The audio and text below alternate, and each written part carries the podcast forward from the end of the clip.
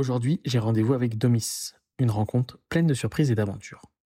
Notre connaissance est récente, nous avons rapidement tissé des liens agréables et simples, échangeant principalement sur notre passion commune pour la moto. Mais ce que je découvre est bien au-delà de mes attentes. Domis est une personnalité incroyable, avec une expérience impressionnante dans le monde des deux roues, ayant également importé des événements incontournables. Habituellement discret, il se révèle être plutôt bavard une fois dans l'intimité, partageant avec enthousiasme sa vie de motard remplie d'anecdotes et de souvenirs. Vous allez découvrir une personne dont le destin ne semblait pas tout tracé vers la passion des deux roues, mais qui a rapidement compris que cet univers l'emporterait dans des voyages extraordinaires. Comme il aime le répéter pour lui, c'est le voyage qui compte, pas la destination. En une heure, nous ne pourrons évidemment pas épuiser toutes ces aventures, mais nous avons réussi à vous résumer une belle partie. Entre son passé au milieu des scouts et son appétit dévorant pour la presse écrite moto, il devient également l'importateur de concepts étrangers en France. Avec une vie familiale et pro bien remplie, il n'hésite pas à s'investir à 110% pour faire de chaque projet une réussite. Je vous convie donc à découvrir ma rencontre avec Domis, un acteur discret mais incontournable de la scène lyonnaise. Attachez vos casques et bonne écoute. Allez, ciao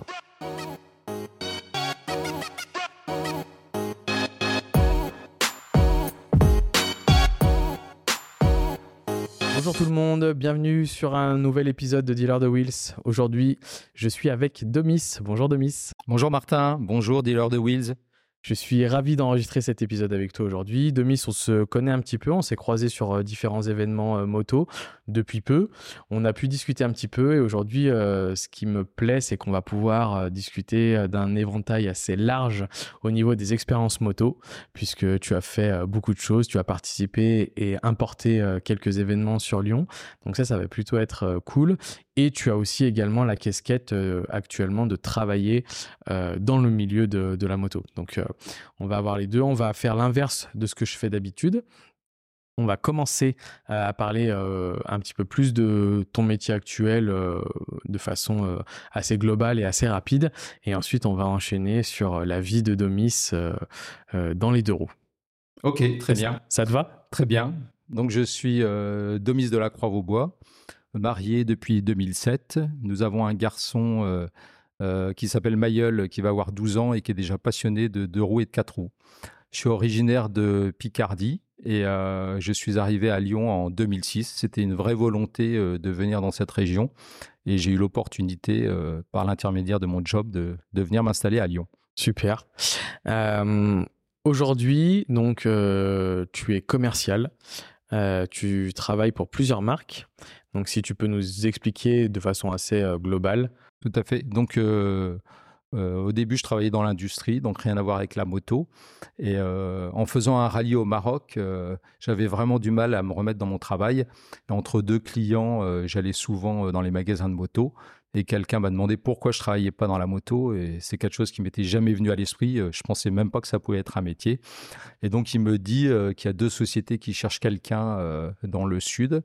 Euh, deux sociétés spécialisées dans l'accessoire. Donc j'appelle une société et trois mois après, j'avais intégré la société. Donc euh, commercial, euh, alors dans l'accessoire moto, d'abord dans l'est de la France.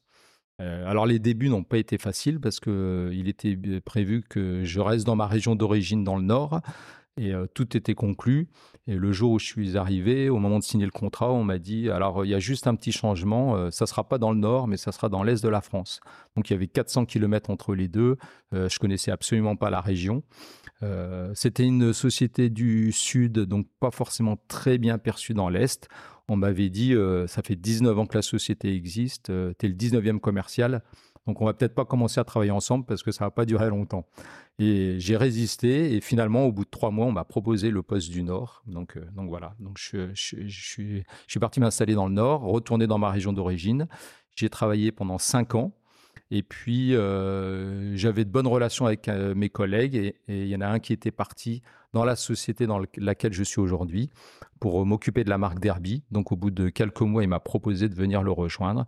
Donc, c'est ce que j'ai fait et c'était en 2003 et ça fait 20 ans que j'y suis. Avant de travailler, d'avoir rejoint la moto, le secteur de la moto, tu étais déjà commercial. Ta, ta, base est autour du ça, commerce. C'est ça, technico-commercial dans l'industrie. Euh, c'était pas un domaine qui me passionnait, mais voilà, j'ai fait mes armes euh, pendant cinq ans et euh, donc voilà. comment c'était le, le, milieu de la moto à cette époque où tu, où tu rentres dedans? C'est quelque chose qui était quand même développé. Il y avait. Alors c'était en 98. Euh, la, société, c'était la société MAD qui n'existe plus aujourd'hui, mais qui à l'époque était le leader de l'accessoire moto. Donc c'est vrai que c'était une entrée en matière assez facile, quasiment dans toutes les villes. Je travaillais avec tous les magasins. On distribuait à l'époque les casques Bell, les casques à rail. donc voilà, c'était vraiment le leader. Euh, et j'avoue que pour démarrer dans la moto, c'était plutôt une, bonne entrée en matière. Et, euh, et après, j'ai voulu m'orienter vers le motorisé parce qu'on est perçu quand même d'une manière différente. On devient euh, le, quasiment le fournisseur principal dans un magasin. donc, donc voilà, c'est ce qui m'a plu. Et puis en plus, euh, la possibilité de pouvoir changer de région. J'ai toujours voulu aller en région lyonnaise et on m'a proposé, euh, on m'a donné cette opportunité. Quand je suis arrivé, on m'a dit fais tes preuves pendant trois ans. Et au bout de trois ans, donc j'étais, le bureau est en région parisienne. Au bout de trois ans, ils m'ont dit si tu veux partir à Lyon, euh, tu peux y aller. Ok. Donc tu rentres, euh, tu m'as dit 2003, c'est ça euh, C'est ça. Dans la, dans la société dans laquelle dans je la suis société dans laquelle tu es. Les, les marques que vous. Euh, Donc au début c'était pour Derby. la marque a été créée, la société a été créée en 2000. D'abord avec la marque Derby, qui était déjà le leader du 50 à boîte à l'époque. c'était vraiment intéressant puisqu'on m'a proposé d'aller à l'usine qui était à Barcelone tous les deux mois donc je faisais des propositions de déco, de couleurs, euh, et deux mois après, j'allais valider. Donc ça a été vraiment euh, un job très très intéressant. Et après, la, la marque Derby a été vendue a été rachetée par le groupe Piaggio.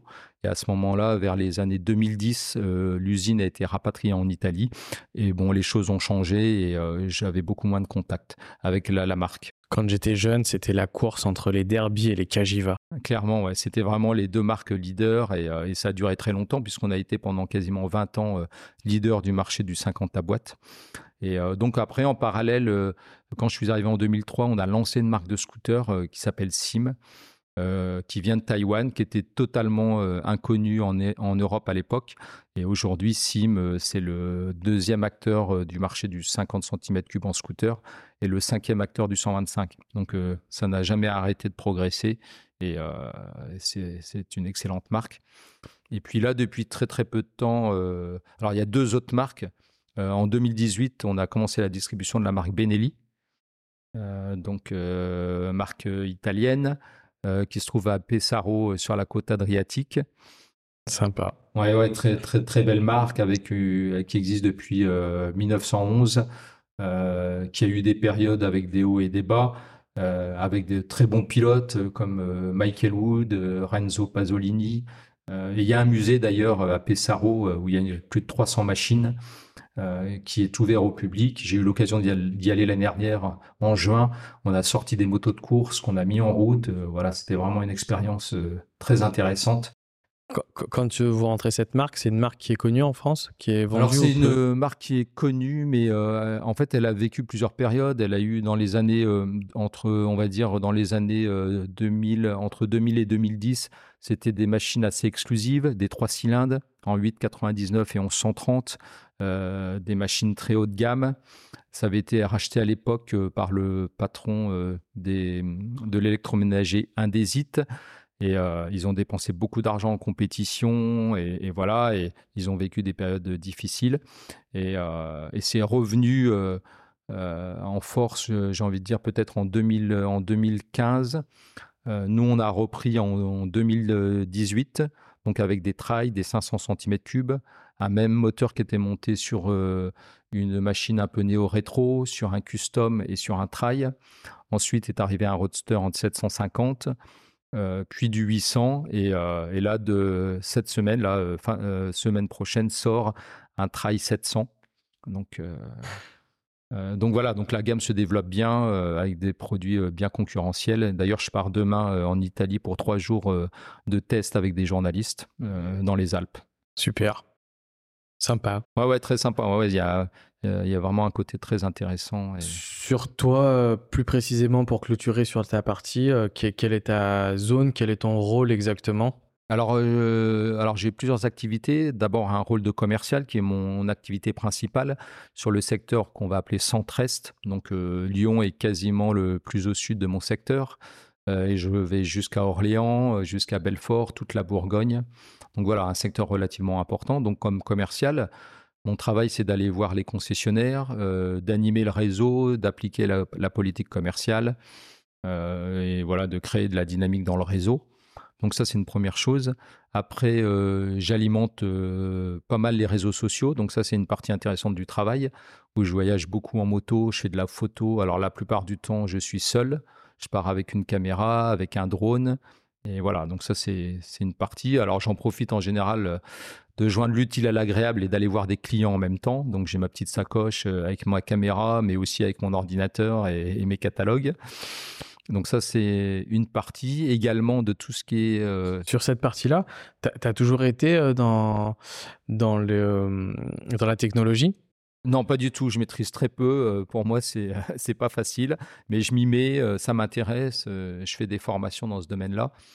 Euh, mais voilà, c'est pas du tout euh, ma formation et euh, ouais, ça, ça peut, pas, pas une passion que tu pouvais avoir à côté aussi et que qui du coup t'a servi pour le. Non, non, je m'y mets vraiment dans le cadre du travail. Ouais. Mais bon, ça me plaît beaucoup. Et après, en plus, étant à Lyon, on a la chance d'avoir des terrains de jeu incroyables. on va à l'ouest, on est en Auvergne, on fait 150 km à l'est, on est en pleine montagne, Savoie de Savoie. C'est vraiment, on est vraiment gâté. on est vraiment gâté pour rouler. Et puis ensuite, je m'occupe de la partie événementielle. Dès qu'il y a un salon, que ce soit le salon de Lyon, euh, là, je suis en train de préparer le salon en septembre qui aura lieu à Barcelonnette, euh, l'Alpa Aventure Moto Festival. Euh, la semaine suivante, je participe à un événement qui s'appelle la Transat Verte. C'est un tour de France par les chemins. Et donc là, il y a une étape qui va du Cantal jusqu'à la, jusqu'à la Bourgogne, du côté de Beaune. Donc trois jours de chemin avec une 500 Benelli. Donc voilà. Donc euh, c'est sympa parce que il y a beaucoup de gens qui peuvent travailler dans la moto et qui ont des selon leur euh, leur travail qui peut être très prenant et qui souvent me disent j'ai beaucoup moins de temps pour rouler. Toi, l'avantage de ton travail, c'est que tu arrives en plus de ça à l'associer à rouler en moto. Exactement, mais alors ça n'a pas toujours été le cas. Quand j'ai démarré en 98 dans la moto, dans l'accessoire, le fait d'être dans les magasins de moto euh, du matin au soir, je pense que les deux premières années, euh, je crois que j'ai pas fait du tout de moto, euh, j'ai tout arrêté parce que je parlais moto du matin au soir et, et, voilà. Et après, il a fallu que je trouve mon rythme et aujourd'hui, je pense que j'ai trouvé un bon équilibre entre le boulot, entre la passion de la moto, la famille. voilà, j'ai il faut faire attention de ne pas se laisser embarquer euh, parce que je pense qu'on pourrait en faire 7 euh, jours sur 7. Mais voilà, il faut trouver un bon compromis et je pense que cet équilibre, je l'ai trouvé. Ouais, c'est sûr. Entre euh, ton entrée dans le, sur le côté professionnel de la distribution des marques de moto, de l'accessoire que tu as pu connaître en 98, tu rentres, hein, c'est ça? C'est ça exactement. Et aujourd'hui, est-ce que quel regard tu as sur, sur ce marché? Est-ce qu'il y a une une vraie évolution? Est-ce que est-ce qu'il a complètement changé? Est-ce qu'il s'est adapté un peu euh, Est-ce qu'il a évolué avec? Parce que du coup, toi, tu as quand même cette vision-là de, de l'avoir euh, du coup euh, suivi sur plusieurs années. Alors oui, il a beaucoup évolué et surtout ces dernières années. D'ailleurs, même là, à l'heure actuelle, on a l'impression d'être dans une période de transition entre le thermique, l'électrique, entre ce que les motards veulent, entre ce que les marques proposent et entre ce que les autorités euh, souhaitent. Euh, c'est trois choses très différentes euh, qui vont pas toujours dans le même sens. bon, on a vu l'évolution quand j'ai dans les années dans les années 95, je roulais avec une BMW R80 GS qui était une moto mais absolument pas à la mode. Euh, on me prenait un peu pour un, campagnard avec cette machine. Il y a quelques années, il y a la mode du néo-rétro, du vintage qui est arrivé et euh, tout le monde voulait cette machine. Et elle a atteint des tarifs euh, absolument incroyables, alors qu'à l'époque, c'était plutôt la moto du roule toujours de celui qui a pas trop d'argent. Et, et puis aujourd'hui, l'arrivée des motos avec énormément de technologie, oui, oui, j'ai vu une évolution avec des prix qui ont très fortement augmenté. Euh, après, euh, alors c'est mon avis personnel, mais aujourd'hui sur certaines machines, on a, atteint une technologie euh, qui est pas forcément très utile. On a des tableaux de bord tellement dingues, parfois on passe plus de temps à regarder le tableau de bord que la route ou les paysages. Mais oui, oui, il y a une évolution certaine. après, qui ont aussi amené du bien, hein, beaucoup de sécurité, des consommations moindres. Il y a eu une évolution dans le bon sens. Après, c'est vrai que ça c'est les, discours, et en tous les cas, ton discours m'amène à une réflexion sur, sur qu'est-ce qu'on qu'est-ce qu'on a réellement besoin pour rouler et pour quelles raisons réelles on roule et les technologies en face d'aujourd'hui. Et c'est vrai que je suis d'accord avec toi quand j'y réfléchis. On est aujourd'hui dans un monde de gadgets et de plein de choses, mais la moto, et je pense que tu seras le premier à, l'expliquer après, et comme tous les gens que j'ai podcastés, euh, c'est une recherche de la liberté. Est-ce que euh, les deux ensemble euh, vont, ont, vraiment, ont réellement un intérêt C'est sûr qu'un écran, je vois tout à fait ce que tu veux dire, un écran d'aujourd'hui avec beaucoup, beaucoup de gadgets, de possibilités, de, de, comme des voitures modernes, limite, aujourd'hui. Alors que c'est vrai que la moto, au final, c'était plutôt regarder le paysage, retrouver une sensation de liberté, de, c'est clair que pour moi, la moto, c'est se libérer un peu de toutes les contraintes. Et euh, certains modèles aujourd'hui, euh, quand je pense que si on roule très peu avec, euh, on a déjà oublié le mode d'emploi et, finalement on s'aperçoit que qu'on utilise toujours les mêmes fonctions et qu'on on, peut-être qu'on exploite le côté technologie à 30% et mais bon, c'est aussi une partie importante du coût du véhicule. Donc, on pourrait peut-être faire des véhicules un peu moins technologiques et un peu moins chers et qui donneraient. Après, les avancées, comme tu disais, de, sécurité, oui. par contre, sont, sont des. Il y a eu des avancées technologiques qui ont été, euh, qui sont vraiment top. Clairement, euh, tout ce qui est ABS, c'est clair qu'aujourd'hui, on est habitué, on a tout ça sur nos voitures. C'est quelque chose, on peut dire, qui est presque devenu indispensable. après, il y a aussi eu des réductions de consommation assez importantes. Après, le fait d'avoir son téléphone connecté, etc. Euh, justement, euh, c'est le quand on parle de liberté, pour moi, dès qu'on commence à avoir le téléphone, c'est un petit peu de liberté en moins. Ça veut dire qu'on est rattaché, euh, c'est des contraintes, c'est de pouvoir recevoir des coups de fil alors qu'on est en train de rouler. il faut ça connaître les limites un peu de là où on veut aller. C'est vrai que je pense qu'il y a deux, y a, deux mondes hein, de toute façon. Hein. Il y a le, le, monde de la moto plaisir et le monde de la moto euh, qui transporte d'un point A à un point B et souvent euh, ça s'appelle un scooter ça. C'est vrai. C'est vrai mais je pense qu'il y a des gens qui euh, qui sont pas prêts à acheter un scooter et qui le font avec une, une moto par plaisir de la moto ou ouais. C'est vrai que c'est un débat intéressant ça, ça, moto ou scooter? Non mais plus moto plaisir moto fonctionnelle quoi tu vois l'une en face de l'autre où c'est qu'on a, comme tu dis, où c'est qu'on arrête le curseur entre ce qui est utile et ce qui n'est plus utile. Euh, qu'est-ce qui, qu'est-ce qu'on a besoin réellement en fait pour le oui, kiff l'essentiel. Après, euh, c'est justement, c'est pour ça, on est un peu surpris parfois de, on se rend compte de succès de certaines machines. Euh, on va dire qui sont cheap, mais il y a pour certaines personnes un retour, un retour au, au basique, un retour aux sources avec des machines simples sans contrainte euh, et, donc des machines pas très chères. Et là, je pense qu'il y a une réelle demande. Euh, on l'a vu notamment euh, depuis 2020, depuis le Covid, où les gens avaient envie de s'évader et, on a trouvé une nouvelle clientèle qui s'intéressait à des machines simples et, et, voilà, de retourner, retourner aux sources. Je suis d'accord. On va clôturer cette partie. Dernière petite question, est-ce que tu es heureux dans le métier que tu, euh, tu fais aujourd'hui? Complètement, et je ne sais pas ce que je pourrais faire d'autre euh, pour prendre autant de plaisir euh, au quotidien. ouais, j'y suis très bien, ouais. Super, trop bien. Maintenant, on va remonter, on va prendre la machine à remonter dans le temps et on va remonter très très loin, on va partir sur la partie, entre guillemets, un petit peu plus personnelle de, de Domis. comment à quel âge et pour quelles raisons euh, as-tu euh, percuté, rencontré le monde des deux roues? Alors le deux roues, personne ne le pratiquait dans ma famille. Même le vélo, on en faisait très peu. J'ai pas souvenir d'avoir toujours eu un vélo. Et c'est alors ça a commencé assez tard. Je pense que c'est vers 16 ans où j'ai acheté mon premier cyclo. Chez mes parents, on n'avait pas d'argent de poche et tout ce que je pouvais recevoir, que ce soit à mon anniversaire ou à Noël, il était mis directement sur un livret. Et donc, euh, lorsque j'ai eu 16 ans, euh, j'avais un petit peu d'argent de côté. Et j'ai voulu m'acheter une mobilette. C'était un Ciao, je me souviens, un Ciao euh, qui coûtait pas très cher, qui était vraiment tout simple. À l'époque, il était de 68, donc il était déjà très vieux, mais c'est ce que j'avais trouvé de moins cher. Et alors, ce qui est amusant, c'est que je l'ai personnalisé tout de suite. Alors, pourquoi? J'en ai aucune idée. Je ne sais pas d'où venait mon inspiration. Mais est-ce que tu as été un peu, est-ce que tu as des côtés un peu artistes? Non, pas du tout. non. non, non, pas du tout. Pas. Alors après, il y a une chose qui est un peu différente, euh, je pense, euh, d'aujourd'hui. C'est qu'à l'époque, euh, quand on allait à l'école, qu'on avait, euh, qu'on ait une mobilette, euh, un scooter ou une moto, on pouvait les rentrer dans l'école. Il y avait un préau qui était réservé à ça. Et je me souviens qu'avec des copains, on passait du temps pendant la récréation à observer toutes ces mobilettes. Et il y en avait énormément qui étaient préparées. Alors il y avait le clan des Peugeot, il y avait le clan des, des motobécanes et il y avait le clan des Xiao. Et donc euh, j'avais acheté un Xiao, tout de suite j'ai supprimé le porte-bagages, j'ai raccourci le, le garde-boue, j'ai mis, elle était bleue, j'ai mis des carters jaunes. Donc voilà, j'avais une petite Est-ce que c'est pas le, le fait qu'elles soient toutes ensemble à un endroit avec les copains qui regardent qu'on a envie que ça donne une inspiration Ouais, et puis qu'on avait envie qu'on regarde la sienne, euh, modifiée par rapport aux autres. Euh... Ouais, ouais, certainement.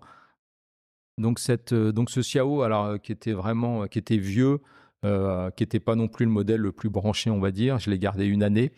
J'en ai racheté un l'année suivante. Alors là, j'avais le modèle qu'il fallait avec les roues à bâton. Tout de suite, je l'ai démonté immédiatement. Je l'ai emmené chez un peintre.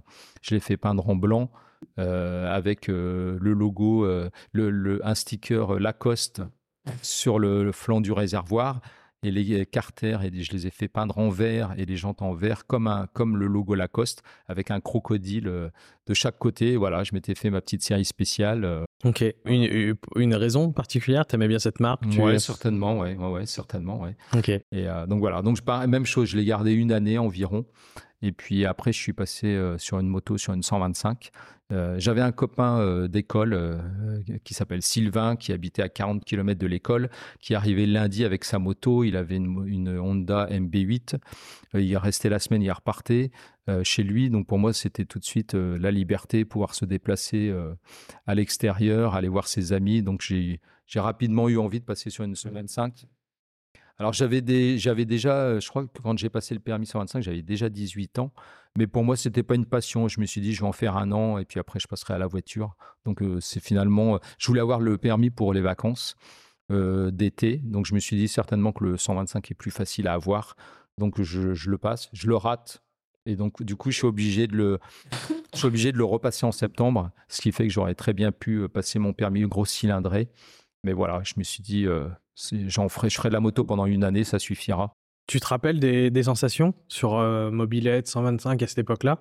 Parce que tu as, quand même euh, un kiff, il y a quelque chose qui, qui... Ouais, il y a quelque chose qui passe. Alors, pas vraiment. De... Alors, les sensations, je dirais, c'est pas des sensations physiques parce que l'accélération d'un Xiao, c'est pas forcément très fulgurant. La petite 125, donc c'était une Honda XL qui était de 76, donc qui était déjà une vieille moto, euh, que j'ai pas tellement appréciée, finalement, pas plus que ça. Je trouvais que ça marchait pas très bien.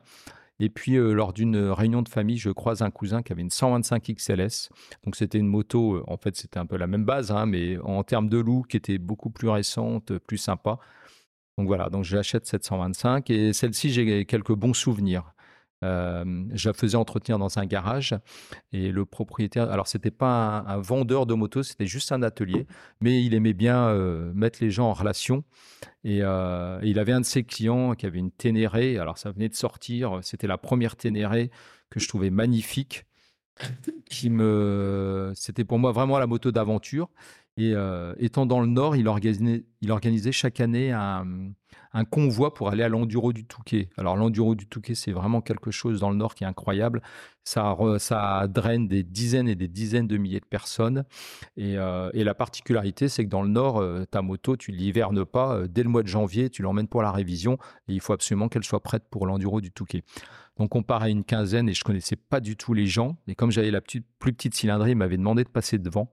Donc j'étais assez impressionné euh, avec euh, une dizaine, une quinzaine de gars derrière moi. Et voilà, c'est ça, c'est un sacré souvenir. Euh, T'avais quel âge là? Là, j'avais, j'avais, je pense que j'avais 18 ans. Ouais, ouais j'avais 18-19 ans à peu près.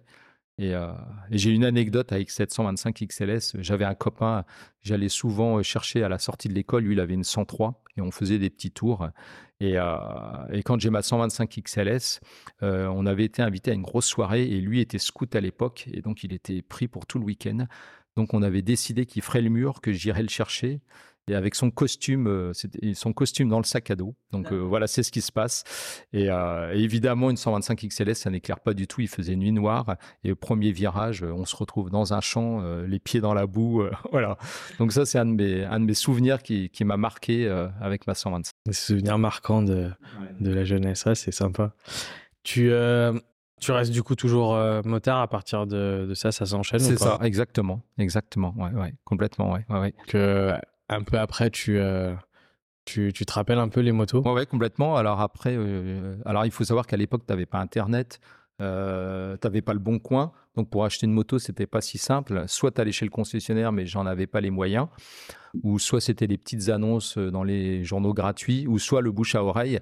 Et j'avais un copain de classe euh, dont les parents avaient payé une 600 XT toute neuve.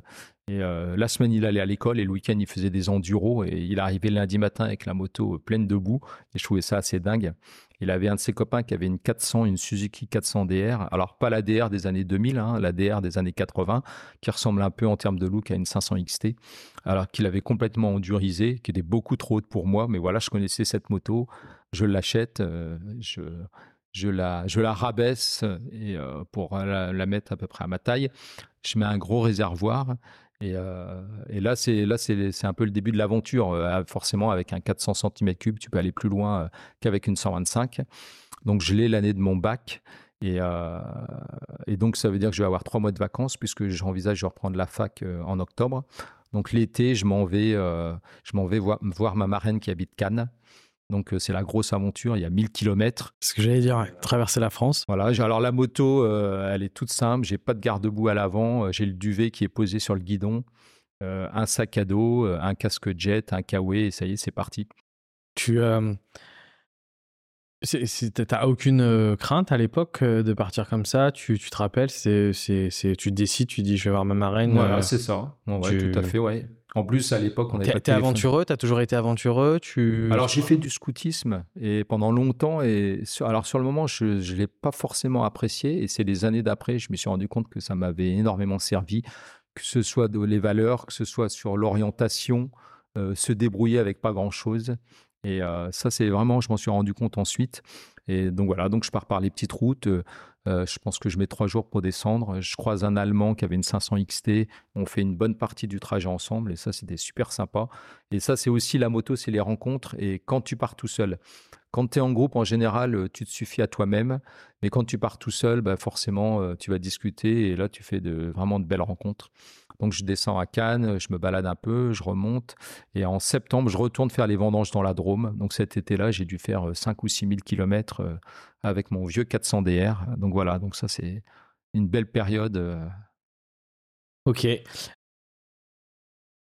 Tu tu t'en sers que pour le, côté personnel? Tu t'en principalement pour le principalement pour le loisir. Quand je, je pars à la fac, J'allais à la fac assez loin de chez mes parents, donc j'y suis allé un peu en moto, euh, mais j'avais pas d'endroit particulier pour la garer, donc euh, ça a toujours été principalement un usage loisir. Tu avais passé le permis voiture du coup à l'époque? Alors non, alors déjà je peux, le permis 125, quand je le passe, je le dis pas à mes parents parce que mes parents, je pense qu'ils vont pas apprécier, donc je dis rien. Je pars un matin euh, très tôt, genre à 6 heures du matin, mes parents s'en rendent compte ils appellent vers 9h l'école pour savoir si je suis bien là. Et non, en fait, je suis pas là parce que je suis passé, je suis parti passer le permis. Donc voilà, donc permis 125. Et après, euh, le permis moto, donc je le passe deux années après. Et euh, je passe d'abord le permis moto. Donc, entre-temps, tes parents avaient su que tu avais eu le permis 125. C'est ça. Donc, à partir de là, c'était lancé. Et, euh, c'est bon peut-être même inconsciemment, euh, je me suis dit peut-être qu'avec les parents, ça passerait plus facilement de dire que je passe juste le permis 125. Euh, voilà. et, euh, d'abord, qu'ils se disent, bon, c'est une 125, c'est une petite moto. C'est ça, exactement. et voilà. Et donc, je passe le permis moto deux ans après et je passe seulement le permis voiture ensuite, une année après. Quand tu passes le permis voiture, tu, tu, tu restes quand même euh, sur cette. ah, euh, toujours sur la moto. Ouais, une passion pour les deux roues, euh, quelque chose qui est, qui est important pour toi. D'ailleurs, qui n'était pas une passion au départ. je je pense que c'était plutôt un moyen de transport, de transport et de voyager. Je, je en fait, c'est un peu ridicule, mais je m'imaginais mal rouler seul en voiture, partir voyager seul en voiture. Euh, c'est quelque chose qui, je sais pas, ça me paraissait un peu incongru, alors qu'en moto, ça me paraissait il y avait normal. Des places, il y avait des places vides dans la voiture et pas, sur la moto. Exactement, exactement. Et, euh, et donc voilà, donc j'ai roulé pas mal. Euh, ensuite, j'ai enchaîné sur d'autres motos. Euh, euh après le 400DR, euh, j'ai acheté un BMW 750 série 5, qui était déjà une vieille moto, qui était de 71. Et euh, je l'avais acheté, elle était accidentée. Et donc j'étais allé la chercher avec mon frère qui avait une 4L. On n'avait pas de remorque, donc on avait mis la roue euh, avant euh, dans le coffre de la voiture. Tu vois, la voiture, la moto soulevée. Et voilà, c'est donc elle était accidentée, mais c'était vraiment une, une moto qui m'attirait. je commence à la restaurer et je trouve un mécanicien pour travailler dessus. Et à ce moment-là, je dois partir faire mon service militaire. Donc j'abandonne un peu le chantier et surtout je fais mon service à Pau comme parachutiste. Donc j'étais à plus de 1000 km de chez moi. quand j'entrais en permission, c'était, j'avais 24 heures sur place parce qu'il y avait quasiment 12 heures de trajet aller, 12 heures de trajet retour. Mais malgré tout, une fois sur deux, j'allais voir où en était le chantier. Et alors pendant mon service, c'était amusant, c'est que j'avais, euh, j'étais radiographiste, donc tu sais, c'est envoyer les messages en morse. Mais à côté de ça, j'étais aussi ce qu'on appelle estafette, c'est-à-dire que je devais euh, transporter des messages euh, à moto. Donc on était donc on était six à faire ça. Alors c'était des petites motos, des Peugeot 80 cm3, mais c'était hyper drôle. Nous étions quatre à faire déjà de la moto dans le civil et deux euh, qui venaient juste de passer leur permis pendant le service. Alors autant dire que le permis pendant le service, tu allais au bout de la rue, tu faisais demi-tour et tu rentrais. En gros, tu savais pas vraiment conduire. Et comme j'étais à Pau, on allait faire euh, des entraînements en montagne. on devait partir chacun à cinq minutes d'intervalle. Évidemment, tu te doutes bien qu'on s'attendait à la sortie de la caserne. Et, euh, là, en montagne, c'était la catastrophe. Ceux qui avaient jamais fait de moto, tu voyais une grosse trace de, frein et puis tu voyais le gars qui était au fond du ravin. Euh, il y avait un gars qui oubliait toujours de retirer sa béquille. Donc quand il partait, euh, tant que tu vas tout droit, ça va. Tant que tu tournes à droite, ça va. Par contre, à gauche, il passait au-dessus de la moto. Donc voilà, mais en tout cas, c'est vraiment des bons souvenirs et on s'est vraiment amusé. J'ai un souvenir notamment d'une prise d'armes. Donc le général était là, tout le monde garde à vous. Il y avait un des copains qui passe derrière en wheeling avec la moto et ça c'est ça c'est ça ça m'a marqué à vie. C'était vraiment c'est vraiment un bon souvenir. Tu, tu, à cette époque-là, tu as quand même d'autres personnes avec qui tu fais de la moto ou c'est plutôt Alors très peu, je connaissais très peu de gens qui faisaient de la moto et donc ça me semblait compliqué d'organiser des choses avec, avec quelqu'un. Donc tout de suite, je me suis pas posé la question, je suis parti tout seul. Je suis parti voyager tout seul. notamment avec cette, cette BMW, j'ai fait vraiment des grands voyages. Je crois que la première année où je l'ai eu, j'ai fait 31 000 kilomètres. Euh, donc la première année où je l'ai eu, euh, je me souviens juste en sortant de l'armée, euh, j'appelle un copain en lui disant ça y est, je suis libéré de l'armée. on prend la moto et on était parti deux jours camper. On a fait une, une super balade. Et, et l'été suivant, on me propose un job dans le, dans le sud, euh, d'aller écréter le maïs et ramasser des myrtilles en montagne. C'était du côté de Foix. Donc euh, voilà, je suis parti, euh, je suis parti avec la moto. je suis parti pendant trois semaines. J'ai beaucoup roulé, sillonné la région. Et l'année suivante, je décide d'aller à Saint-Jacques-de-Compostelle. Donc là, c'était vraiment loin. C'était mes premières vraies vacances en travaillant. Et là, arrivé, donc j'habitais en Picardie, arrivé Porte d'Orléans, je me fais renverser sur le périphérique. C'était vraiment le week-end du chassé-croisé entre juillet et août. Et là, la moto est par terre, euh, la selle s'est ouverte, les outils éparpillés partout. Euh, et là, tu as cinq minutes. J'étais un peu froissé, mais pas plus que ça. bobo, ouais, non. Voilà, pas trop là, mais bon, la moto, phare cassé, euh, par cylindre plié. Et là, tu as cinq minutes pour réfléchir. Tu fais demi-tour, tu rentres à la maison ou tu pars. Donc, je suis parti. la première nuit, je me souviens, je dormais, je campais en forêt, dans les Landes. Euh, j'étais pas très rassuré. Il y avait des bruits de, des bruits de craquement, etc. Et puis après, euh, le lendemain, je vais en Espagne. Je me fais arrêter par la Guardia civile parce que j'avais mon phare était cassé et le phare est obligatoire là-bas. Donc j'avais mis un, film plastique, un, bout de scotch et, voilà. Donc je m'en vais là-bas. Et arrivé à Saint-Jacques, je suis malade. Donc je décide de rentrer rapidement. C'est là où tu as l'expression euh, où peu importe la destination, ce qui est important, c'est le voyage. Et là, en revanche, j'avais donné rendez-vous euh, à des copains en Bretagne où il y avait un gros rassemblement de motos. Je m'arrête quelques jours dans les Landes euh, pour aller, pas dans les Landes, à Lacano pour aller voir le championnat du monde de surf. Je dors dans un camping et la première nuit, un orage mais terrible. La foudre qui tombe à un arbre qui est à deux mètres de la moto, de la tente. Et je deviens sourd pendant un quart d'heure. Une arc électrique traverse la tente. Et là, le lendemain, je vois plein de décors se brûler sur la moto, etc. Et bon, c'est encore un souvenir de voyage. Euh, voilà. Ok. Tu, sur cette époque-là, le, le, le, prix, tout ce qui est un peu plus euh, argent, on va dire, autour de la moto, le, prix des motos, les assurances, l'essence Comment c'est C'est accessible Alors l'essence était très accessible. Les motos, j'avais que des vieilles motos. Donc les motos que personne ne voulait, aujourd'hui qui valent très cher. Mais personne n'en voulait. toutes les garder Comment? T'aurais dû toutes les garder. Ouais, exactement, exactement. et donc non, non, j'avais vraiment des motos pas chères. L'équipement, j'avais un, casque jet, une paire de gants. Après, j'avais un kawaii, j'avais, j'avais, rien en fait. Au début, même, c'était des gants de jardin, tu vois. Euh, donc autant dire qu'ils n'étaient pas la norme CE.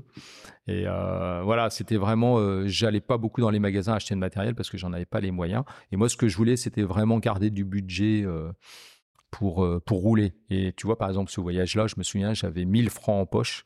Ça fait 150 euros remis au goût du jour, c'est peut-être 300 ou 400 euros, mais bon, je voyageais avec pas grand-chose. Et, et, donc, au retour de ce voyage, comme j'avais eu un accident, je fais expertiser ma moto. Euh, et, je m'aperçois que je vais toucher 11 000 francs à peu près, mais que la moto, je peux la réparer moi-même. Donc, euh, donc je la répare tant bien que mal. Et là, à ce moment-là, un ami m'appelle. Il part en mission humanitaire en Colombie. Et, euh, il a une R80 GS qui pour moi était le Graal pour voyager. Et il me dit le billet d'avion pour aller là-bas, c'est donc c'est en Colombie. Il me dit c'est 11 000 francs pile l'argent que je touchais de l'assurance. Donc on fait affaire et il me dit, bah, tu iras à Roissy et tel jour, tu ouvriras une sacoche, dedans il y aura les clés, il y aura l'antivol, il y aura la carte grise, les papiers, voilà. Donc, euh, donc voilà. Donc, euh, et tu deviens propriétaire. Et, euh, voilà, exactement. Je, reviens, je deviens propriétaire de la R80 GS. je, vends mon Série 5 à mon frère, qui lui venait de passer son permis moto. Et voilà, et du coup, j'enchaîne après les voyages euh, avec la, la R80 AGS. Je pars avec un ami, on part faire un voyage en Allemagne et, ensuite on va à Prague. Donc ça, euh, bon souvenir de voyage. D'ailleurs, avec un ami avec qui je roule toujours aujourd'hui. Et, euh, et, l'été suivant, avec des copains, comme ça peut se passer, on discute autour d'un barbecue. Je commence à avoir des copains qui font de la moto et on, lance un projet d'aller à un événement qui se trouve en Allemagne qui s'appelle les éléphants. Elefanten Treffen, qui est un rassemblement qui existe depuis 1956.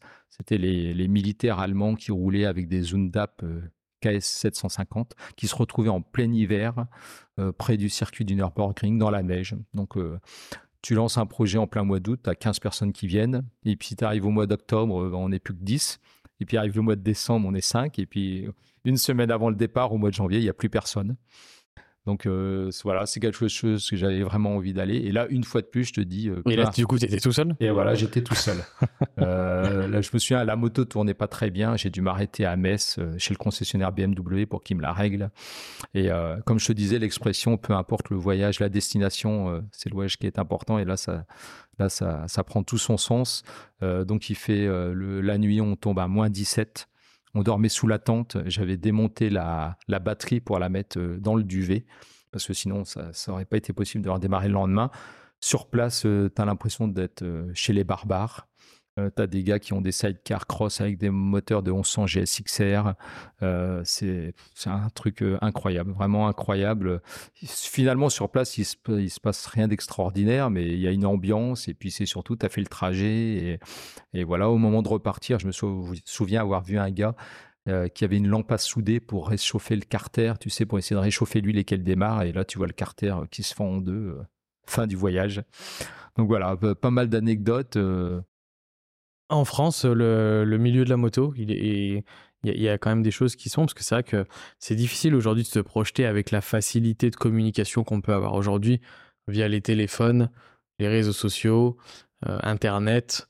Euh, à l'époque, est-ce qu'il y, y a, quand même des, des événements moto en France euh, il y a... Alors des événements moto, alors au début, euh, j'étais vraiment, pour moi, c'était vraiment uniquement en mode voyage. Donc euh, à l'époque, je m'intéressais pas du tout à la compétition. Il y avait les 24 heures du Mans, il y avait les grands prix, mais je m'y intéressais pas du tout à l'époque. je savais qu'il y avait un, rassemblement en hiver, une hivernale, qui, qui, était au plateau des Mille Vaches, qui était assez connu. mais mais je suivais pas tellement l'actualité. Alors euh, l'enduro du Touquet, euh, quelques événements comme ça, mais je pense beaucoup moins qu'aujourd'hui. Et puis euh, la, communication, c'était uniquement à travers la presse écrite. J'ai toujours été un très gros consommateur de presse écrite et je le suis toujours. Et voilà, c'était, je pense que c'était un des moyens de communication. c'était celui qui permettait d'avoir les informations sur. Et tu avais de la presse écrite spécialisée moto à l'époque? Oui, oui, beaucoup. je me souviens d'ailleurs, j'avais écrit au retour du au retour des éléphants, j'avais écrit dans un journal papier qui s'appelle Motard, qui existe toujours d'ailleurs, qui a le format d'un quotidien. Donc j'avais écrit deux pages pour raconter un peu l'aventure. il y avait Moto Journal, il y avait Moto Revue, il y, ouais, il y avait pas mal de pas Moto Revue, ça existe encore aussi, je crois. Toujours, ouais, toujours Moto Revue, Moto Journal, toujours. Et, d'autres journaux, mais oui, oui, il y avait beaucoup de presse écrite. Ouais, c'est vrai qu'on on, l'oublie cette presse écrite qui était bien plus présente avant et qui était le moyen premier de, communication. Exactement, ouais. exactement. entre le petit garçon qui a, qui a acheté cette mobilette pour se déplacer et, euh, et le Domis euh, avec sa, sa R80 euh, et les motos d'avant qui a fait énormément de, de kilomètres, T'es quel conducteur? Comment tu te... Alors c'est amusant parce que souvent ça s'agit dans le temps et moi c'est plutôt le contraire. C'est-à-dire qu'au début je roulais d'une manière très très cool, doucement. C'était aussi lié aux machines que j'avais. Hein. C'était des machines qui n'étaient pas très performantes qui avait des pneus qui n'étaient pas forcément fantastiques en termes de tenue de route, pas avec des gros freinages. Donc je roulais vraiment euh, doucement. Et je pense que c'est en avançant dans le temps euh, où j'ai commencé à avoir euh, des machines un peu plus rigoureuses, un peu plus performantes, où j'ai commencé à rouler un peu plus fort. Mais vraiment les premières années, je dirais quasiment jusqu'aux années 2000, même un peu plus, je roulais vraiment calmement. Quand tu dis euh, un peu plus fort, un peu plus, tu as, recherché euh, la vitesse, tu as eu des motos qui t'ont permis de... Euh, j'ai notamment eu une, une, moto qui a un peu marqué ma vie de motard. c'est, je crois que c'était en 2009 où j'ai acheté une Buell, une S1. Ouais, que tu m'as montré dans un magazine. Voilà, exactement, qui était avec un moteur de, de 1200 Harley. qui vraiment le moteur marchait bien, elle faisait un peu plus de 90 chevaux. Euh, et elle avait un très bon châssis, un excellent freinage. Donc, bah voilà, j'ai essayé de tester un petit peu les limites et, euh, j'ai vu que j'ai vu que je pouvais rouler plus fort. Donc, donc voilà, ça a été un peu le marquant et le tournant. et après, j'ai vraiment eu envie d'avoir des des machines qui soient un peu plus rigoureuses. Ok. Dans ta vie personnelle, tu, tu, tu es donc marié, donc tu rencontres madame à quelle époque? Ah ben, En 2005, donc donc, ce qui fait que j'ai eu bah, de ma période, tu vois, de, de 90 euh, à 2005, j'ai eu 15 ans euh, où j'ai pu rouler énormément, où je, voilà, je partais euh, un peu où le vent m'emmenait. Et, voilà, c'est pour ça que j'ai beaucoup roulé à cette époque.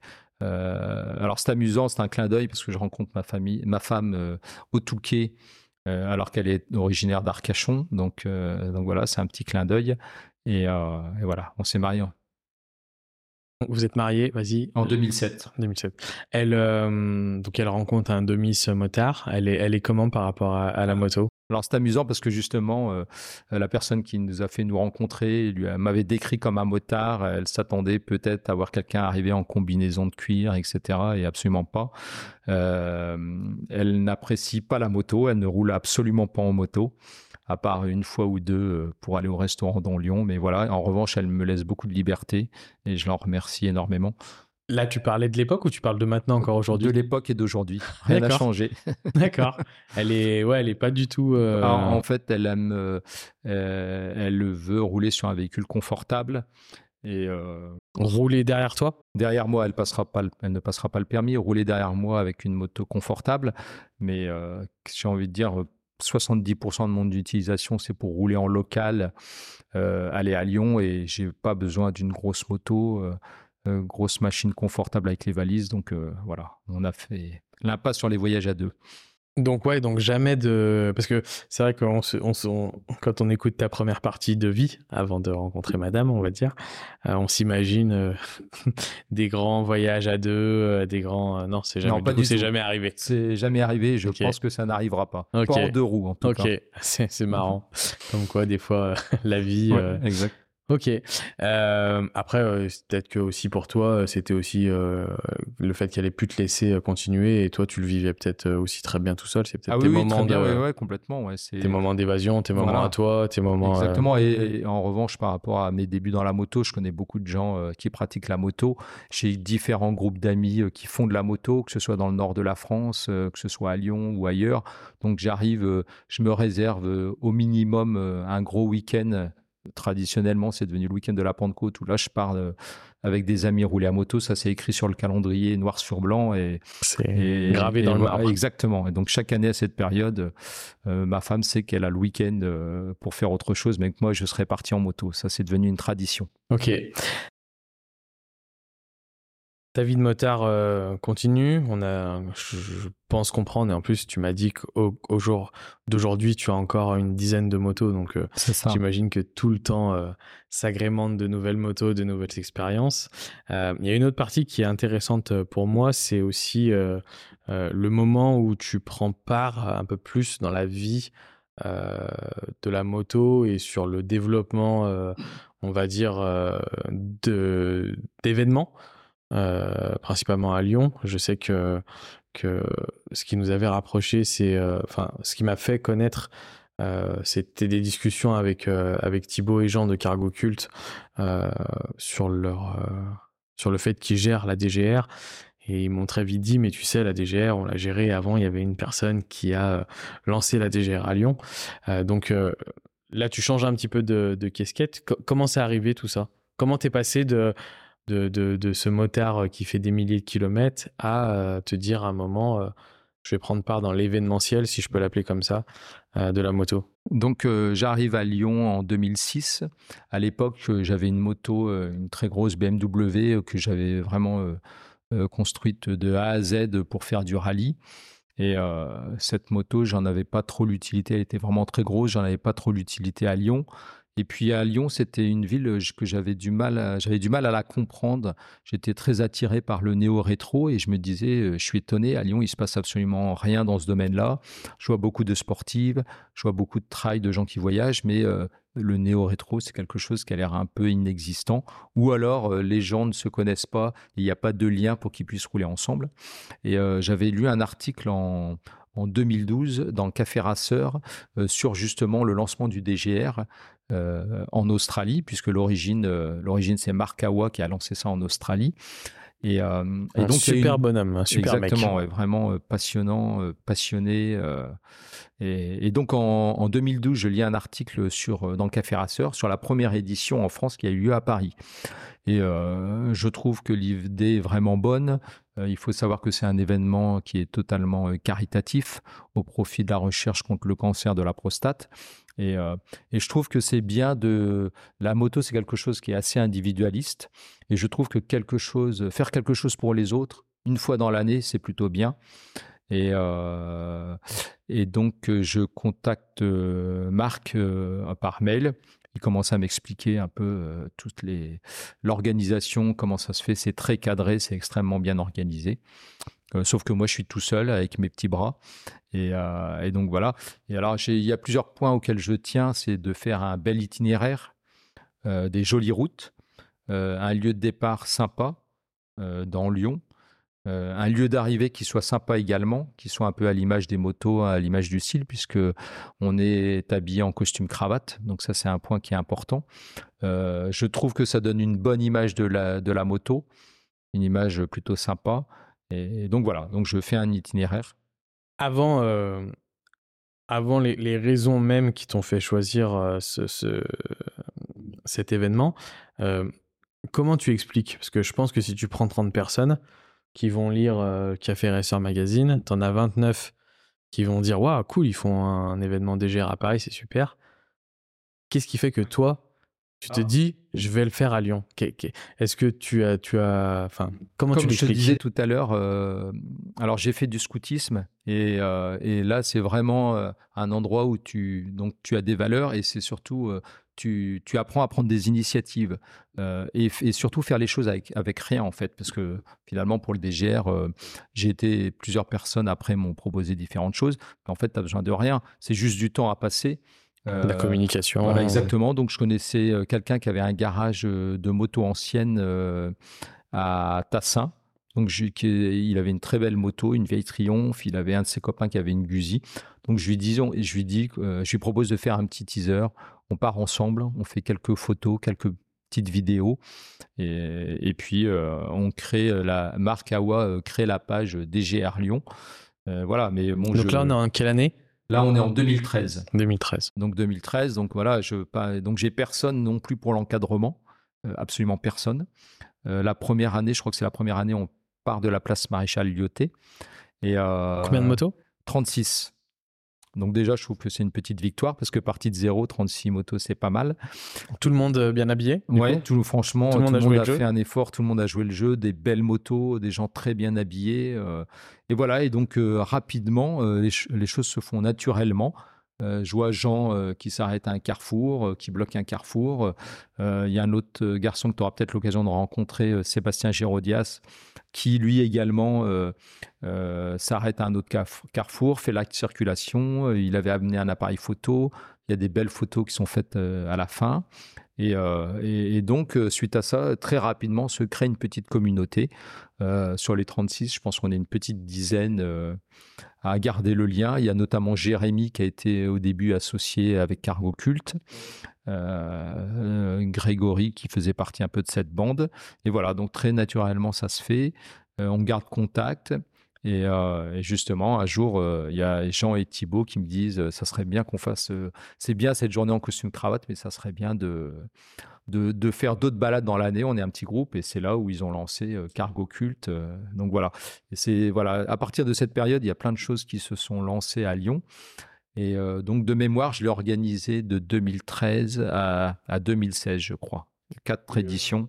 Tu, tu, as quel recul sur 2013 euh, sur, euh, tu, tu Parce que c'était ton premier événement C'était le, Je pense que c'était le premier événement que j'organisais. Et euh, c'était un peu folklore, c'était, t'étais plutôt quand même quelqu'un qui faisait les choses bien. Alors, tu, euh, ouais, alors euh, moi j'avais rencontré quelqu'un, un mécanicien à l'époque qui travaillait dans un garage dans le dans le dans le Beaujolais. Donc je voulais, donc j'avais choisi l'itinéraire, une belle place pour le départ, un bel arrivée. Et je voulais qu'il y ait une pause un peu sympa. Donc, euh, donc je sollicite quelqu'un qui a un garage euh, dans le Beaujolais. Je le préviens un mois avant en lui disant on arrivera à telle heure, on fera la pause. Donc je le, je le rappelle une semaine avant, c'est toujours bon. Je le rappelle deux jours avant, tout est bon. Et au moment où on arrive, en fait, il n'y a personne. Gros moment de solitude, il n'y a personne.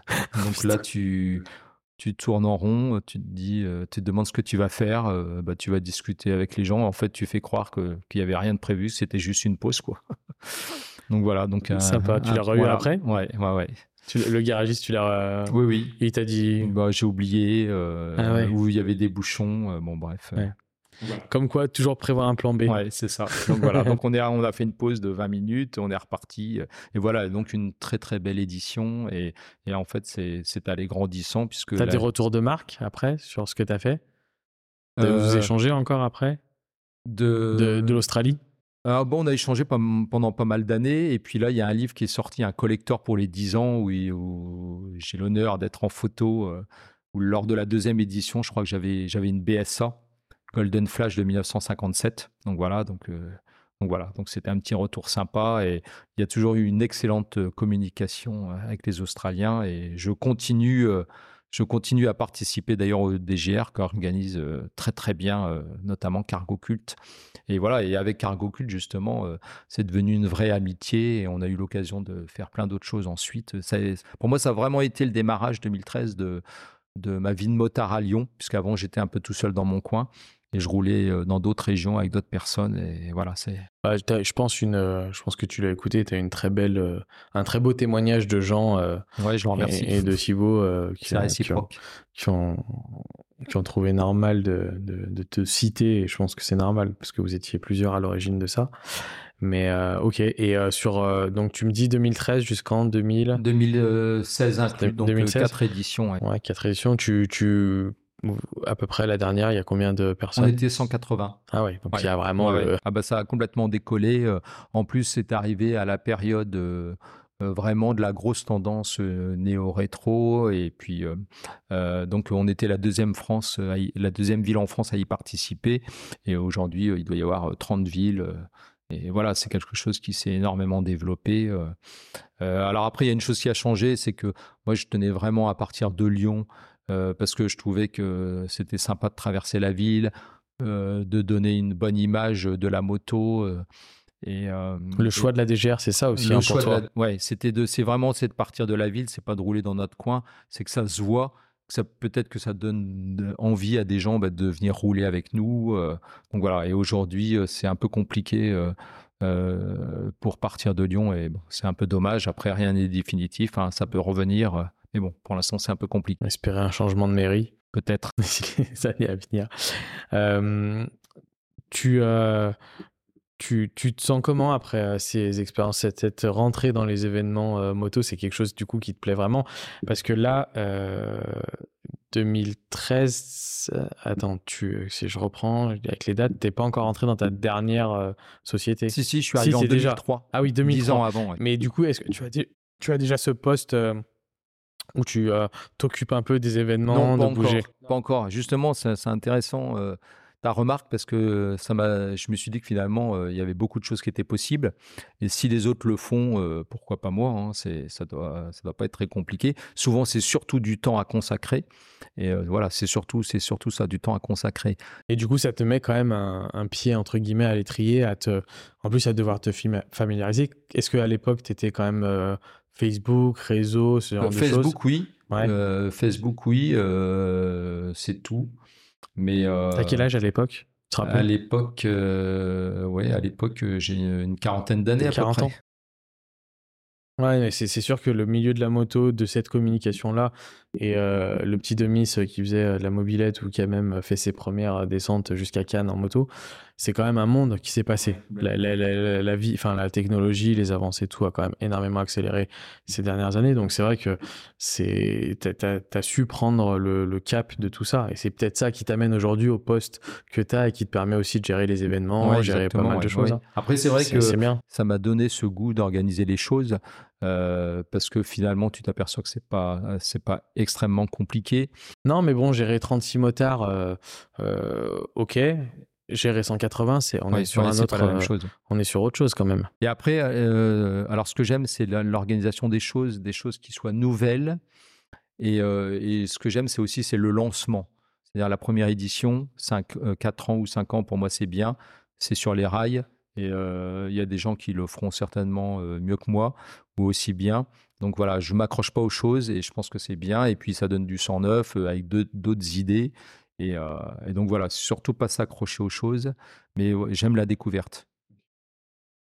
c'est bien, c'est une belle mentalité. Enfin, c'est bien. Souvent, les gens se, oui, non, non, et c'est pour ça qu'il y a des choses des fois qui périclitent un peu parce que justement il n'y a pas de renouvellement, il n'y a pas de. Ça, Et puis il faut mettre les autres sur les rails, leur donner euh, tous les outils, et puis après entre guillemets ils en font ce qu'ils veulent et à eux de le faire évoluer. Mais il faut aussi, euh, il faut pas chercher, je dirais, à vouloir marquer absolument son territoire. Non, mais je pense que toi tu as ta fierté personnelle qui. Euh, qui est, mais tu as, passé ce besoin de reconnaissance auprès de... Non, non, et ça, ça passe avec l'âge.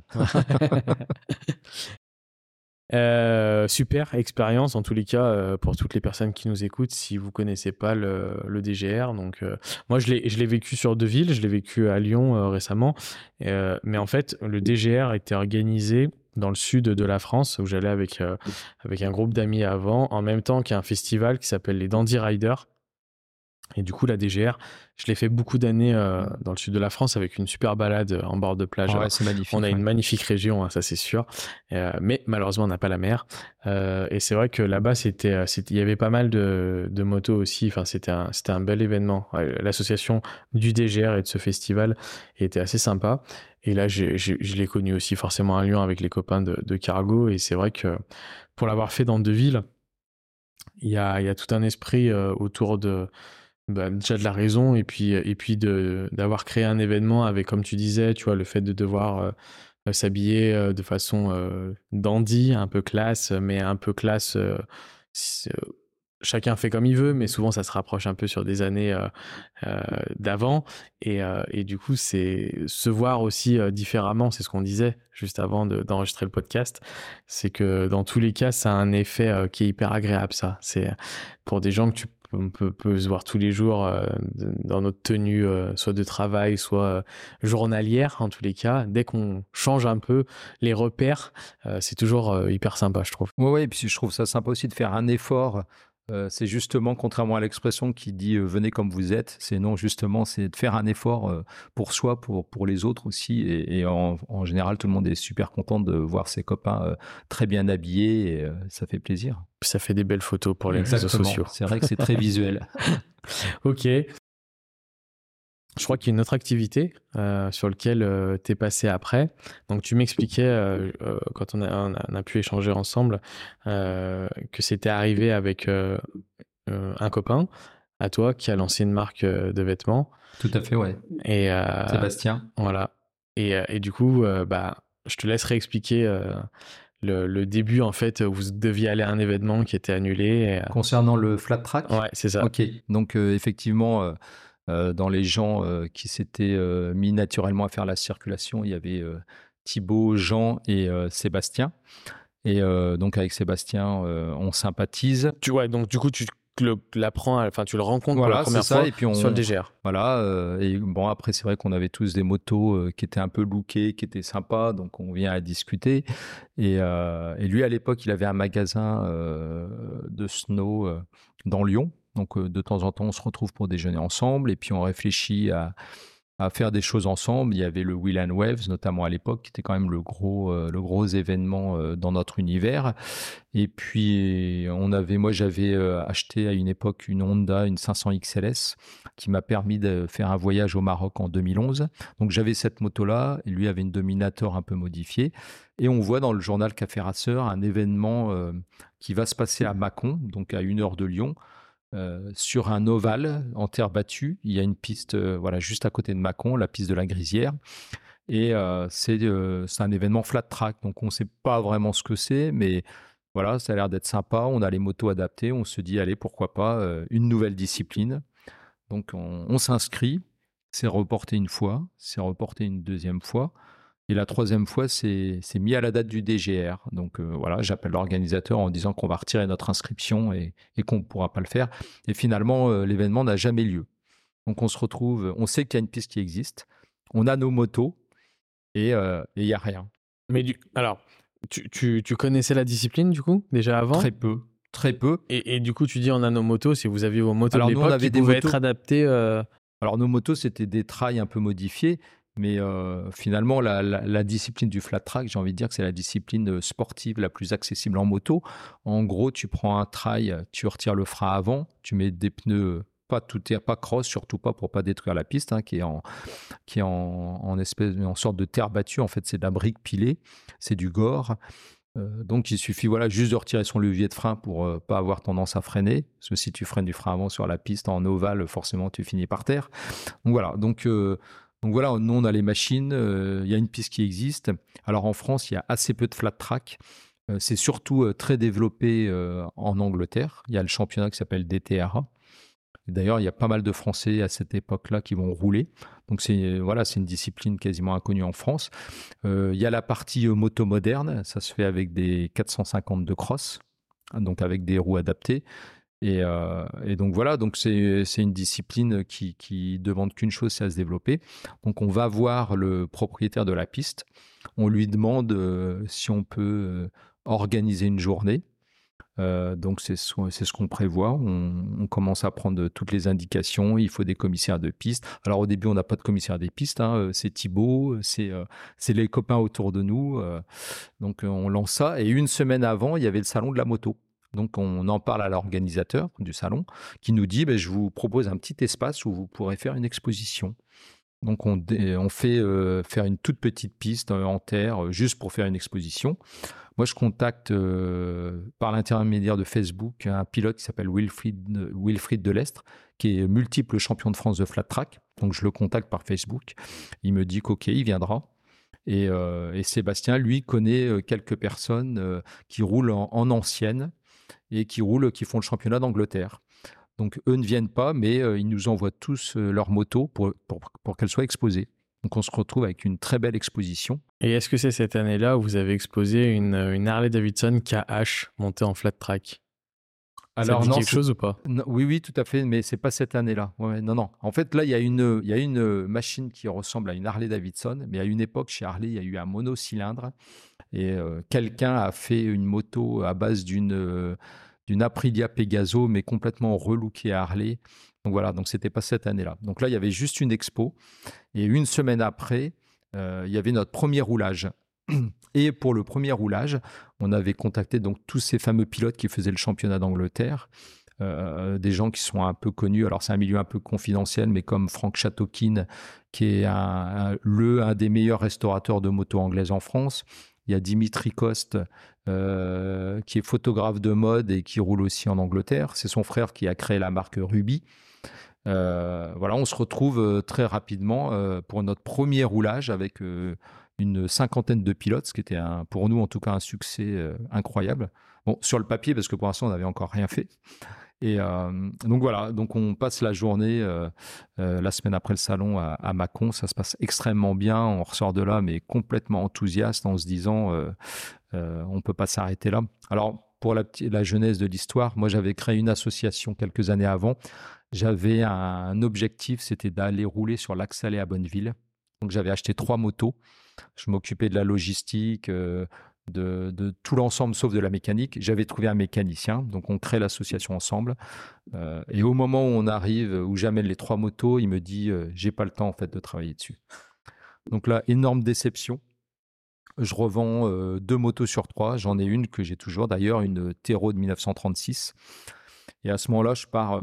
J'aime pas rester sur un échec. Maintenant que j'ai l'association, j'avais commencé à réunir du budget et je fais quelque chose qui n'a rien à voir. Lors d'un dîner, je rencontre quelqu'un que j'avais jamais vu et on commence à parler euh, moto, voiture. Et il me dit qu'il rêverait de faire un rallye en voiture. Et je lui dis, mais moi aussi, euh, mon rêve, c'est de faire le Monte Carlo historique. Euh, et, il me dit, top là. Donc tu sais comment ça se passe à un dîner, après quelques verres, tu as, quand même une grande facilité à toper. Et donc 15 jours après, je l'appelle, je lui dis, bah voilà, j'ai trouvé une voiture, tu m'envoies le chèque de la moitié. Et en général, c'est là où tout s'arrête. Il m'envoie le chèque. Donc j'achète la voiture et voilà. Et donc on fait le. C'était quoi? C'était une BMW de 1977 et on l'a fait donc en 2013. Donc voilà. Et donc j'avais cette association qui était toute prête. Donc euh, donc avec voilà avec Sébastien on change le nom, ça devient Vintage Racing Spirit. On a notre premier événement euh, donc de journée de roulage en 2016 et on se dit qu'on ne veut pas s'arrêter là et pourquoi pas faire des courses. Tu vois, on essaie d'aller un petit peu plus loin. Et là on rencontre la Fédération française de moto, la préfecture, etc et on lance une première course à, donc à Mâcon. Et ensuite. Euh, ok, et donc on, on, lance une première course à Mâcon. Et 15 euh, jours après ou 3 semaines après, on fait une deuxième course à, à Morizès. Morizès, c'est dans le sud-ouest. Euh, c'est pas très loin de Bordeaux. Et c'est une région qui est très, très axée sur le flat track. Alors, flat track est aussi speedway. Speedway, ça se fait sur les mêmes pistes. Je ne sais pas si tu vois ce que c'est. Ce sont des motos euh, euh, qui sont euh, extrêmement fines. souvent, ça marche au méthanol. On voit ça parfois en Russie sur la glace. avec des machines qui sont complètement couchées. Ah, est-ce que c'est comme Sultan of Sprint? Ah non, ça c'est encore autre chose. Sultan of Sprint, c'est une course d'accélération en ligne droite. Là, c'est vraiment des machines très particulières. Donc, c'est très développé dans le sud-ouest. Il y a un peu le flat track. Donc, euh, donc deuxième course, deuxième lieu. Donc voilà, la première année se passe bien. Donc on y va crescendo. Euh, l'année suivante, euh, j'ai un souvenir qui, est, qui est resté gravé. C'est que, donc, attention, il faut que ce soit fait dans les règles. C'est agréé par la Fédération française de moto avec des commissaires de piste officiels, un directeur de course. C'est quand même beaucoup plus de boulot là, non? Là, oui, complètement. Là, c'est énorme. Là, c'est des dossiers à déposer en préfecture plusieurs mois à l'avance. c'est des budgets, hein, puisqu'il faut payer, euh, euh, il faut payer la piste. Là, vous avez monté une structure du coup. Donc là, on avait l'association. On a l'association, on a des sponsors, notamment euh, principalement AMV, les assurances. Ok. Et qui sont présents sur beaucoup de choses. Sur énormément d'événements aujourd'hui. Je crois que c'est le, le, nom qui revient le plus souvent dans le monde de la moto, dans l'assurance. Ouais, ouais. Et euh, donc, euh, voilà, ça part crescendo. Il y a le directeur de course, il y a les commissaires, il y a des arbitres. Euh, c'est vraiment fait dans les règles. Et bon, c'est vrai qu'on rencontre, ben, on se fait, on rencontre plein de gens. Il y a une vraie petite communauté qui se crée autour du flat track. avant, il n'y avait rien du tout en France, avec des motos vintage, avec des motos modernes. Il y, a, des gens qui se mettent au flat track ou vous retrouvez du coup du monde Énormément. Par exemple, Thibaut, qui est devenu un très bon pilote, hein, Thibaut de Cargo Cult qui roule. Voilà, il y a une nouvelle communauté, il y a toute une équipe de Parisiens qui ont l'habitude de rouler en Angleterre qui viennent, des gens de partout en France. Il y a donc il y a doit y avoir quatre pistes en France, trois dans le sud-ouest et une dans notre région, donc à Mâcon. Et, donc la deuxième année, j'ai comme je te disais, un souvenir qui m'a marqué. donc il y a le médecin aussi, donc il y a un médecin qui doit être présent pendant toute la durée de course. Et le matin, euh, la deuxième année, le matin, lors de la course de Mâcon, euh, le, directeur de course demande les diplômes des médecins, du médecin. En fait, il m'avait appelé deux heures avant, à 6 heures du matin, en me disant qu'il ne pouvait pas venir, mais qu'il avait deux remplaçants et que tout se passerait bien. en fait, il s'avère que ce sont des internes. Et les internes ne peuvent pas euh, faire l'assistance médicale sur une course. Et là, t'imagines. Donc là, on a des pilotes. la deuxième année, on a des pilotes qui viennent de Suisse, d'Italie, d'Allemagne, d'Angleterre, d'Espagne. Et là, tu te dis, euh, on peut pas faire la course. Et là, tu n'as qu'une chose, tu qu'une envie de faire qu'une chose, c'est de sortir par la porte de derrière et de te sauver. Et en fait, euh, après euh, longue discussion avec le médecin qui devait venir à l'origine, accepte de venir à partir de 14 heures. Donc, le matin, on transforme la matinée en entraînement et la course l'après-midi. Mais bon, ça a fait partie euh, des gros, gros moments de solitude. Ouais, après, je, pense que là, vous, êtes, euh, vous avez aussi fait un step-up en termes de, gestion et d'organisation. Ouais, complètement. Avec ça, c'est... Et là, on n'avait aucun moyen de repli, aucune solution de rechange. Et, euh, là, tu travailles à côté? Exactement. Donc ça prend. Donc ça prend énormément de temps. J'ai un sou... ouais, ça prend vraiment beaucoup de temps. J'ai un souvenir avant chaque événement, c'était à peu près une heure par jour pendant trois semaines ou un mois. Euh, précédant la course. Donc on avait calé un rythme, on avait euh, trois entraînements dans l'année et deux courses. Et après, on en parle à l'organisateur du Salon de Lyon. Euh, ça lui plaît énormément ce qu'on fait. Et pendant trois ans, il nous fera une piste éphémère à l'intérieur du salon. Qui est le même organisateur qu'aujourd'hui Voilà, tout à fait, complètement. Ouais. Et donc pendant trois ans, alors les pistes éphémères, c'est toujours extrêmement compliqué, mais là, il met vraiment les moyens. C'est Jean-Luc Fouché qui nous fait la piste. C'est lui qui est organisateur de tous les supercross en Europe. C'est lui qui crée les pistes. Donc euh, voilà, c'est du vraiment, il nous fait une très très belle piste. Et pendant trois ans, euh, on fait, euh, on fait cette, cet événement, cette démonstration de flat track. Alors c'était un peu folklore parce que tu imagines la poussière. La première année, c'était dans un hall où il y avait également des stands. Donc les gars étaient complètement dans le brouillard total. voilà, c'était. mais bon, voilà, c'était vraiment. On est monté jusqu'à plus de 100 pilotes. Donc là, c'est pareil, c'est extrêmement compliqué à gérer. 100 pilotes. donc vous, vous dégagez un vous dégagez quand même de l'argent du coup? Bah En fait, nous, tout l'argent qu'on pouvait gagner, c'est ce qui nous permettait de payer les courses. Tout au long de l'année, on faisait des événements qui nous permettent de réunir du budget parce qu'une course est extrêmement chère. Euh, tu as les pompiers, tu as la sécurité civile, euh, les commissaires de piste et donc faut rémunérer tout le monde. En fait, rapidement, on a compris que ce qui est tout à fait normal, que de demander aux copains, c'est bien de demander un petit, un petit coup de main mais les copains, s'ils viennent, souvent c'est parce qu'ils aiment le flat track, donc ils veulent rouler. Euh, donc voilà. Donc euh, moi, je considère que les gens, à partir du moment où on ne les paye pas, on peut pas être très exigeant. Mais là, on a besoin de quelque chose de qualitatif. Ça engage quand même la sécurité des gens. Donc, euh, voilà. Donc on, fait des événements. On a fait aussi le Café Rasseur Festival à Montlhéry. On avait créé, une piste au sein du Café Rasseur. Donc on a dû faire une année. Voilà. Et tout au long de l'année, on cherchait des événements à organiser pour pouvoir financer les courses. Tu fais ça combien d'années? Cinq ans. Cinq ans, pareil. Cinq ans. cette période de cinq ans. C'est ça, c'est ma période cinq ans. Après, c'est vrai que ça... Avec toi, l'amour dure cinq ans. Euh, ça fait avec ta pour femme. Tout, voilà, exactement. pour la moto. Euh. Exactement.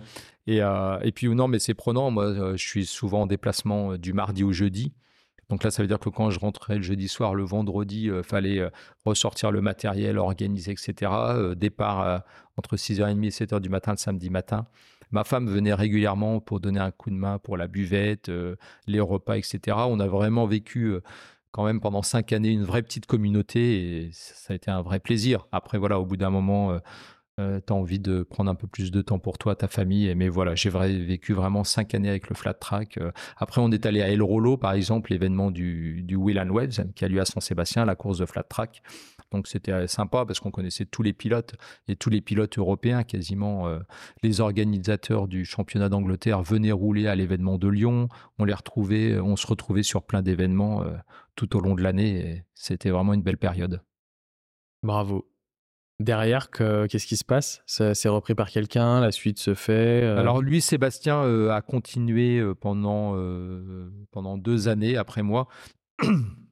Après, il y a des gens qui, ont, qui sont allés voir la Fédération française de moto et qui ont voulu en faire un événement 100% euh, Fédération française. Donc, euh, avec nous, euh, ça faisait un peu double emploi. Mais bon, sauf que je dirais que quand ça devient professionnel, il y a moins la passion. Et là, malheureusement, en France, c'est un peu en train de, c'est en train de diminuer. Il doit y avoir une ou deux courses par an. Et, voilà. Je pense que malheureusement, la belle période, on l'a vécue et, et qu'on en est un peu sur la fin. C'est dommage parce que c'est une discipline, je pense, qui est très peu connue. Euh, moi, je m'y suis intéressé parce que tu, on a un ami commun qui est, euh, qui est Antonin euh, de, de, excellent pilote de Roadkill et, et qui m'a fait découvrir un peu ça. J'ai passé de, de, longs moments à, à, à, discuter avec lui. On est, on est en avant-première. Je tease. Il y aura un épisode on n'a pas encore pu caler la date, mais qui arrivera et où je pense qu'il y aura une grosse partie euh, où il nous parlera aussi, euh, aussi euh, lui de son expérience de pilote. Et son père Philippe, et son, et son, papa. Excellent pilote. tous les deux, ouais, tout à fait, dans le flat track.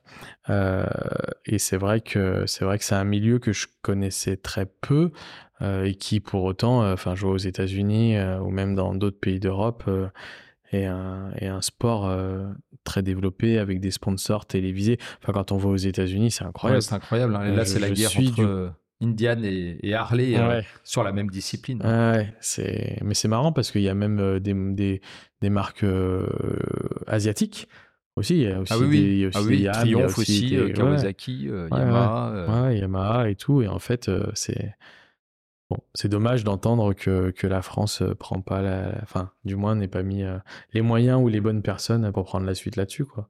Sachant que le nombre de, de motards ne fait qu'augmenter euh, ça, en France. Bah, après, il faut, voilà, il faut, il faut avoir des personnes qui, vraiment, qui soient vraiment motivées pour s'en occuper, investies, et voilà, ça demande beaucoup de temps. Ouais. Super. Est-ce qu'il y avait des choses sur, sur, sur Domis dont tu avais envie de, de peut-être parler je pense qu'on a fait quand même un gros tour de. de oui, tout oui on a vu pas mal de choses. Euh, bah, cette année, j'ai eu euh, l'occasion de faire deux très belles balades. Où je suis parti en Auvergne euh, pendant quatre jours. Bah, voilà. Récemment là. Oui, le week-end de l'Ascension. J'ai vu avec. Et puis et puis là, il y a trois semaines, j'avais de la disponibilité. J'ai proposé à, à quatre Lyonnais de se faire une belle balade en Savoie. Et donc, on s'est fait un beau tour. Euh, je les ai un peu embarqués, euh, euh, un peu hors piste. Je savais qu'il y avait une route qui était fermée du côté du barrage de Roseland en Savoie. Et j'avais entendu parler d'une piste. Je leur avais dit qu'il y avait à peu près 500 mètres, mais en fait c'était 25 km. ils ont été sympas avec moi. Ils m'ont pas jeté de cailloux, mais on s'est retrouvé dans un refuge d'altitude absolument incroyable avec une vue à 360 degrés. Et le lendemain, on avait à nouveau 10 km de piste pour rejoindre la Plagne. Et on a vraiment vécu euh, trois jours euh, un peu hors du temps. Euh, on a démarré par une panne de batterie sur l'autoroute. C'est ce qu'il y a en moto par rapport à la voiture. C'est que souvent en moto, ça se passe jamais comme prévu. Et, c'est toujours un peu l'aventure. J'ai une, expression que j'aime bien. c'est quand le moteur s'arrête, l'aventure commence. Et c'était un peu le cas. Quoi. Super. Je pense qu'on se, on se rejoint tous les deux euh, sur, euh, sur, euh, sur le fait de, de, d'aimer se débrouiller par soi-même et de créer et de, et de découvrir de nouvelles choses. Donc, donc je pense qu'on devrait, avec le temps, réfléchir peut-être à faire quelque chose tous les deux. Certainement, avec grand plaisir. Je pense que ça pourrait être Il y a des tas de choses à faire. Ouais, je pense que ça pourrait être sympa. Et tu vois, au fur et à mesure que je t'écoutais euh, tout le long de, de, de, cet épisode qui était super intéressant, euh, je pense qu'on a des, on peut avoir des choses à partager. Il faut trouver où, quoi, comment. Euh, mais mais ça, ça peut être, ça peut être vraiment sympa de, de, de peut-être réfléchir un jour et envisager de, de faire quelque chose ensemble. Avec ça peut être une balade, ça peut être euh, voilà, ça peut être euh, un petit road trip ou peu importe. Ah, ça c'est quelque chose que j'aime justement l'organisation des road trips et, euh, et, ouais, je pense que voilà. tu je pense que as, fait ta, as fait ta bille là-dedans. Je pense que je pense que tu connais bien, que tu connais bien, tu as, as, multiples expériences, beaucoup plus que moi. c'est quelque chose qui me plaît. Alors moi, tu sais, à côté, j'ai j'ai créé un petit groupe. Alors, tout le monde, je pense, enfin, du moins tous les auditeurs hein, qui écoutent le podcast régulièrement ont compris que j'avais une, passion euh, pour une marque américaine, euh, voilà. Mais, euh, mais je suis absolument pas fermé et, et j'ai créé un petit, un petit groupe. On est 14 autour de cette marque à rouler ensemble. Et voilà, on essaye d'organiser des petites choses. voilà, c'était le je pense, il y a beaucoup de choses qui se font et, j'avais envie, alors on est, on est hommes et femmes et j'avais, j'avais envie de, de, mettre en place quelque chose qui, euh, qui regroupe un peu les gens euh, d'origine, d'âge, de, de tout, euh, complètement différent. Et donc, c'est quelque chose que, que, que j'aime beaucoup. Ça prend du temps, comme tu dis. C'est, clairement, il y a beaucoup de choses. Aujourd'hui, j'ai un métier à côté, j'ai le podcast. J'ai ce petit groupe que j'aimerais, que j'ai, on essaye de faire vivre euh, le plus qu'on peut. Et c'est vrai que voilà, je, pense que tu as, as, toute une expérience et, euh, et, beaucoup de choses qui me, qui, me, qui me font dire que ça pourrait être sympa de faire quelque chose ensemble. Avec plaisir, et j'aime toutes les marques hein, aujourd'hui, euh, que ce soit des marques européennes, japonaises, américaines. J'aime vraiment la moto dans sa globalité, toutes les disciplines et vraiment toutes les marques. Bon, bah super. Euh, merci beaucoup. Ça fait, euh, ça fait 1h18 qu'on papote. Ok. Donc, euh, voilà. Le temps passe vite. Le temps passe vite. On va, on va pouvoir clôturer. Je pense qu'on a, on a, on a pu, en tous les cas, se rendre compte que sur Lyon, la région dont tu avais, avais, envie d'y venir, en tous les cas, j'ai appris aussi à connaître et à voir que tu avais lancé et fait beaucoup de choses. Donc félicitations pour tout ce travail, parce que même si t'es pas forcément qui, quelqu'un qui va se mettre en avant, euh, il, faut, il faut savoir euh, féliciter euh, le, tout ce que tu as fait, parce que comme je te disais, je pense que tu as beaucoup de gens qui qui n'auraient pas eu le, courage ou qui n'ont pas simplement pas la, la volonté de, de, faire ce que tu fais. Donc bravo déjà, que ce soit pour la DGR, que ce soit pour le flat track et tout, c'est impressionnant. et, puis, et puis merci beaucoup pour ta sincérité, l'échange qu'on a eu, d'avoir pu nous partager euh, toutes ces aventures, euh, un motard euh, accompli avec de multiples expériences. Donc, je pense que ça va beaucoup plaire à nos auditeurs. Ok, merci, c'était un vrai plaisir. Et puis, et puis on se donne rendez-vous pour une suite. Et à ce moment-là, comme on est tous les deux un peu vidéo, tout ça, si on arrive à, à, se caler quelque chose, on le fera suivre à nos, à nos différentes personnes qui nous suivent. Très bien. Je mettrai toutes les infos sur Demis parce qu'il a un compte euh, Instagram où tu partages euh, dessus un peu, j'ai l'impression, tout ce que tu fais au niveau euh, visuel, on va dire, les événements professionnels, oui, professionnels, voilà, principalement. Donc je le partagerai. Merci. Merci Demis. Au revoir Martin. À très bientôt. Bonne fin de journée. Ciao. Salut.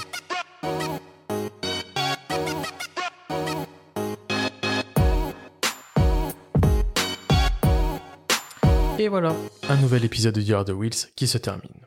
Je vous remercie sincèrement pour votre écoute et j'espère que ce numéro vous a plu. Je vous demande quelques secondes pour noter sur votre plateforme d'écoute le podcast. Cela va me permettre de remonter dans le classement et de gagner en visibilité. Si vous êtes abonné aux réseaux sociaux, n'hésitez pas à liker, commenter, éventuellement partager mes publications. Je vous remercie et je vous dis à très bientôt. Allez, ciao